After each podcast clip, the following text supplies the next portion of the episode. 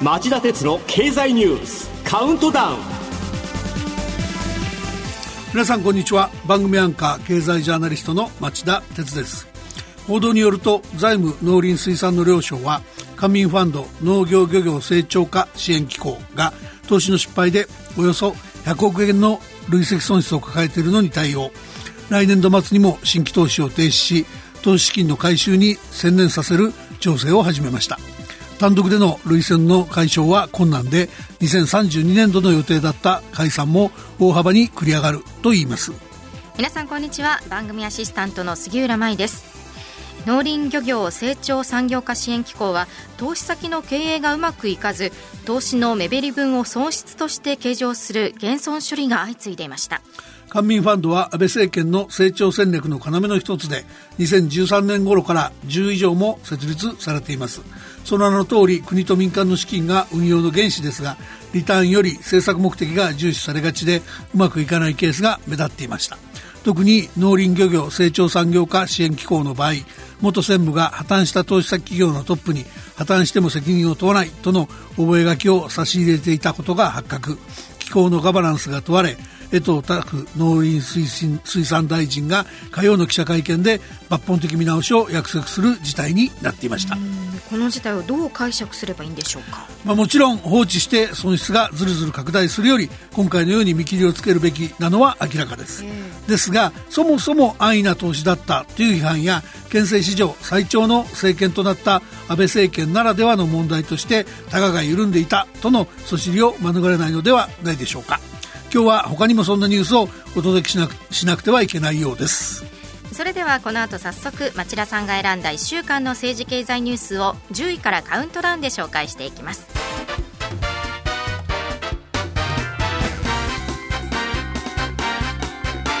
町田鉄の経済ニュースカウントダウン。はい、えー、まずは今週10位のニュースです。桜を見る会安倍総理が1000人程度を推薦。野党は私物化の視点で追及へ。総理大臣主催の桜を見る会をめぐる問題で今年の招待客1万5000人のうち1000人程度が安倍総理の推薦だったことが判明。安倍総理が水曜の参議院本会議で結果として数が膨れ上がり大いに反省したいと謝罪しました。しかし野党は徹底追及する構えを見せています。安倍総理の通算在任日数は水曜日2887日となり、桂太郎を超えて歴代単独1位になりました。しかしこのところオープニングで紹介した官民ファンド問題を見ても、この桜を見る会の出席者のニュースを見ても、緊張感を欠いている印象が強い。立て直せるか注目です。続いて9位のニュースは。中国当局がイギリス総領事館員を拷問か、欧米メディアが報道。欧米の新聞や放送は香港にあるイギリス総領事館に勤務していた香港人の男性が8月に中国で身柄を一時拘束された際に拷問を受けていたと報道しました。香港の抗議デモに関する情報提供を求められたとしています。この問題ではイギリスのラーブ外相が声明で男性が拘束中に受けた扱いが拷問に値すると中国を批判。これに対し中国外務省はイギリスは香港問題で誤った言動を続けており中国は強烈な憤慨の意を示したいと述べています。8位のニュースは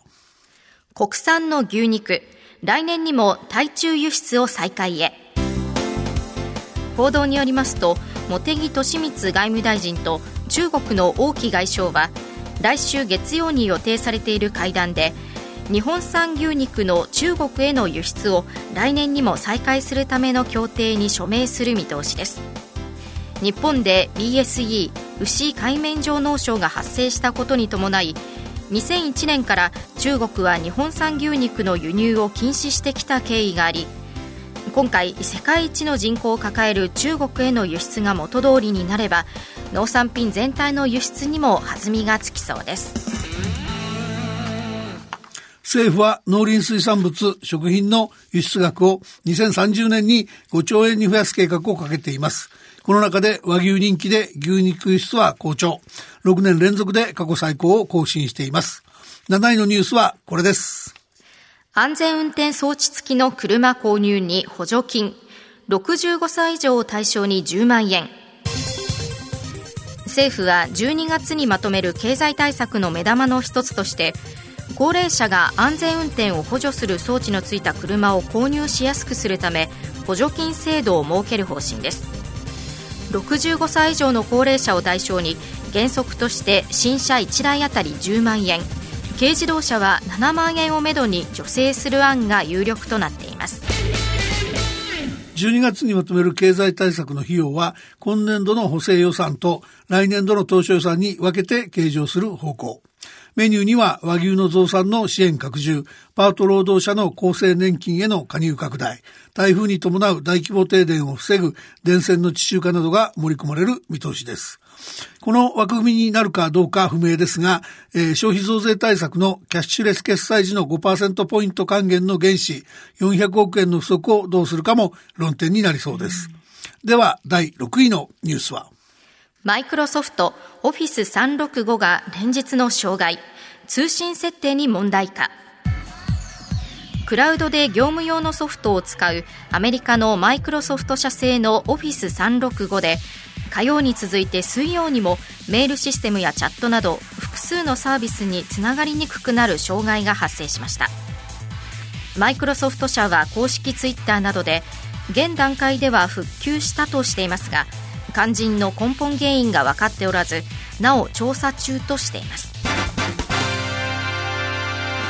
近年は Amazon.com の Amazon Web サービスやマイクロソフトの Office 365などのクラウドサービスが普及。世界の企業のデータの2割強がクラウド処理されていると言います。このためひとたび障害が発生した際の影響が大きく、障害に備えた対策の強化が問われています。5位のニュースはソフトバンクグループ向けの3000億円融資をめぐり、メガ参考に不協和音。報道によりますと、2020年3月期の上期決算で、過去最多の最終損失を計上したソフトバンクグループが、投資先のアメリカのシェアオフィス大手 WeWork 支援のために要請した3000億円の新規融資をめぐってメガバンク3行の間で不協和音が出ている模様です。主力取引銀行のみずほ銀行が積極的に応じる構えなのに対し三菱 UFJ フィナンシャルグループが断る公算があるほか三井住友フィナンシャルグループも慎重姿勢を見せているとのことです。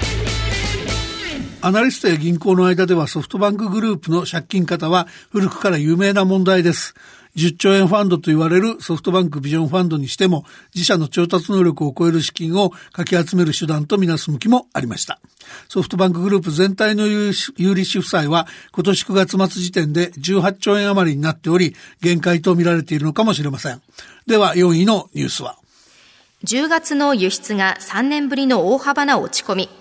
アメリカ、中国、韓国向けは軒並み2桁のマイナスに。財務省が水曜に発表した10月の貿易統計によりますと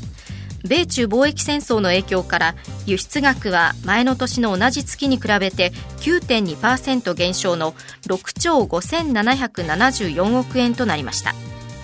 輸出の減少は11ヶ月連続で落ち込み幅は2016年10月の10.3%の減少以来3年ぶりの大きさを記録しています落ち込みが大きい順に韓国向けが23.1%、アメリカ向けが11.4%、中国向けが10.3%の減少でした。まずは10位から4位までのニュースをお送りしました。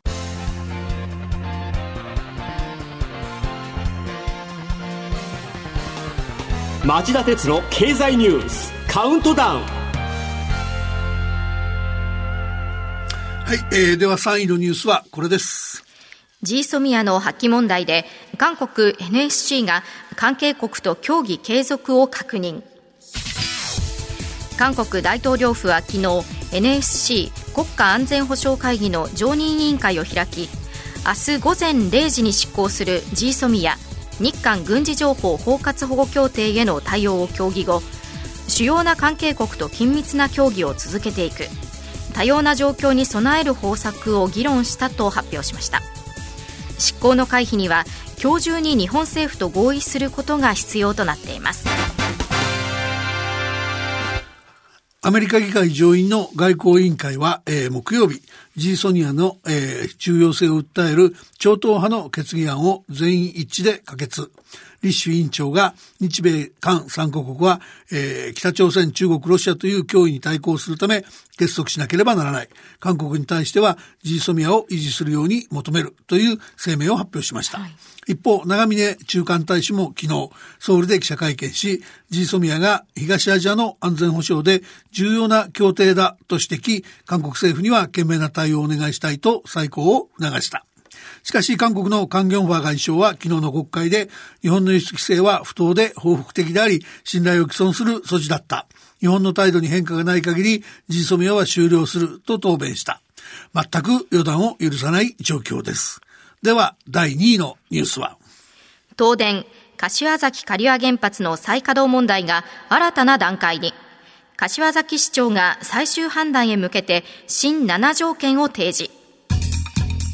東京電力ホールディングス柏崎刈羽原子力発電所の再稼働問題が新たな局面を迎えました。6号機と7号機の再稼働の条件として7号から5号機の廃炉計画の策定を求めていた立地自治体の柏崎市の櫻井正宏市長が火曜再稼働から5年以内に一部を廃炉にするとの東電の方針を受け入れる一方で東電に地元との連携強化など新たな7項目の要望を提示しました。町田さんこれは再稼働へ向けて前進という話になるんでしょうか？あの、これですぐ再稼働が実現するというような話とは言えないんですけど、えー、それでも再稼働の必要条件が明確になったっていう意味で前進なんじゃないでしょうか。はい、これまでの経緯は、柏崎市の桜井市長が2017年6月に67号機を再稼働する条件として、1号から5号機の廃炉計画の作成を東電に要請。東電は今年8月に67号機が再稼働した後、5年以内に1号から5号機のうち1機以上について廃炉も想定したステップを踏むとの文書を提出しています。ええ、これに対して地元では廃炉計画と呼べないと、もっと明確にしろといった反発が少なくありませんでした。うんそこで桜井市長は火曜日、柏崎市で東電の小早川智明社長と会い、東電の考え方を容認する一方で、新たに7項目の要望をした。この7項目の中には、1期以上のより明確な廃炉計画や、地元経済との連携強化、使用済み核燃料の保管量の引き下げなどが盛り込まれています。もちろんこの7項目が解決すれば、柏崎刈羽原発がすぐ稼働できるというものではなく、東電には新潟県が独自に行っている原発事故時の避難方法などの検証作業でお墨付きを得るというハードルも残っています。で、新潟県知事は期限は設けず、議論を尽くすとしており、こちらも時間がかかると見られます。それでもゴールが見えて、満たさなければいけない条件がはっきりしたことは、前進といえば前進なんじゃないでしょうか。えー、で町田さんはこの柏崎刈羽の再稼働問題どう見ていますか？あの僕はねこういう東電の条件闘争っていうのは本当は目に余るんだと思います。うんえー、というのはその以前よりですね原発の安全基準っていうのは東電が起こした事故のせいで厳しくなったんで、うん、基本設計の古い原発っていうのは安全対策をやるともう経済性が保てない。そういう可能性が、あの、あるんですね。はい、なので、えー、地元との条件闘争に利用するような話じゃなくて、自らの必要に基づいて、さっさと打ち出すべき廃炉。そういう話なんだと思います。ですが、まあ、地元の選挙で選ばれた県知事や市長が、えー、それぞれの方法で再稼働に、えー、真摯に取り組んでおられますので、しばらくは僕は持論を封印して、成り行きを見守ろうと思っています。続いて第1位のニュースは、日本、アメリカ、ヨーロッパの自動車大手が合計で7万人を削減へ。リーマンショック時に迫る大規模リストラに。日曜日付の日本経済新聞の集計によりますと、アメリカのゼネラルモーターズなど日本、アメリカ、ヨーロッパの自動車大手各社が積極化している人員削減の合計が7万人を超えリーマンショック直後の10万人を超す人数に迫っています背景には世界経済の調整入りに伴う新車の販売減少に加えてガソリンエンジン車からガソリンエンジン車から EV 電動自動車などに車の動力源が移行していくと見込まれるため各社が工場を閉鎖したり縮小したりしていることがあります。産業としての裾野が広い自動車業界の人員削減ラッシュは世界的な雇用の改善傾向に冷や水を浴びせる可能性もありそうです。町田さん、この人員削減の多い自動車大手というのは具体的にどうこうでしょうか？はい、あの、公表数字で言うと、まずゼネラルモーターズが7工場を閉鎖し、えー、合計1万4000人の削減を進めています。で、日産自動車は生産部門で1万2500人を削減すると公表していますし、アメリカのフォードモーターも工場作業員を1万2000人減らすと発表しました。さらに、えー、フォルクスワーゲンも本国ドイツで EV シフトのため7000人から8000人の人員削減を行うとしてます。あの、世界経済のね、次の調整局面については、リーマンショックのような急激な落ち込みはないっていう見方が多かったんですけど、えー、えー、これほど大規模なリストラが横行すると、世界各地でその解雇された人たちが、あの影響の影響で個人消費が大きく落ち込みかねません。また、将来の回復力が弱まることへの警戒も必要になってくるでしょう。うん、あとですね、えー自動車大手各社が相次いで特定の国からの撤退縮小を決めている問題もあります。あの EU ヨーロッパ連合離脱問題に揺れるイギリスなんですが、えー、ホンダがすでに2021年までに工場を閉鎖して撤退すると表明。日産は年内にインフィニティの生産を終了するほか、エクストレイルの生産も撤回。えー、BMW は生産をオランダに移管。フォードモーターはエンジン工場の閉鎖を打ち出し、プジョーも参加ブランドのアストラの新モデルの生産を保留。そしてトヨタが合意なき離脱になれば、最大数週間生産を中止するっていうんです。あの、自動車不況が経済全体の不況を招くなんていうシナリオはあってほしくないシナリオですけど、どうも注意が怠れない状況と言えそうです。以上、町田さんが選んだ10本のニュースをカウントダウンで紹介してきました。町田哲夫経済ニュースカウントダウンさて、この後5時35分からの町田鉄の経済ニュース深掘りはどういった内容でしょうか？はい、えー、今日はヤフーと LINE の統合に対するゴーサインか、えー、公取事務総長の海外市場を勘案発言を読み解くと題してお送りします。ヤフーと LINE ホットな話題ですね。本当に統合に行くんでしょうかね。そうですね。それではこの後再びお耳にかかりましょう。それではさようなら。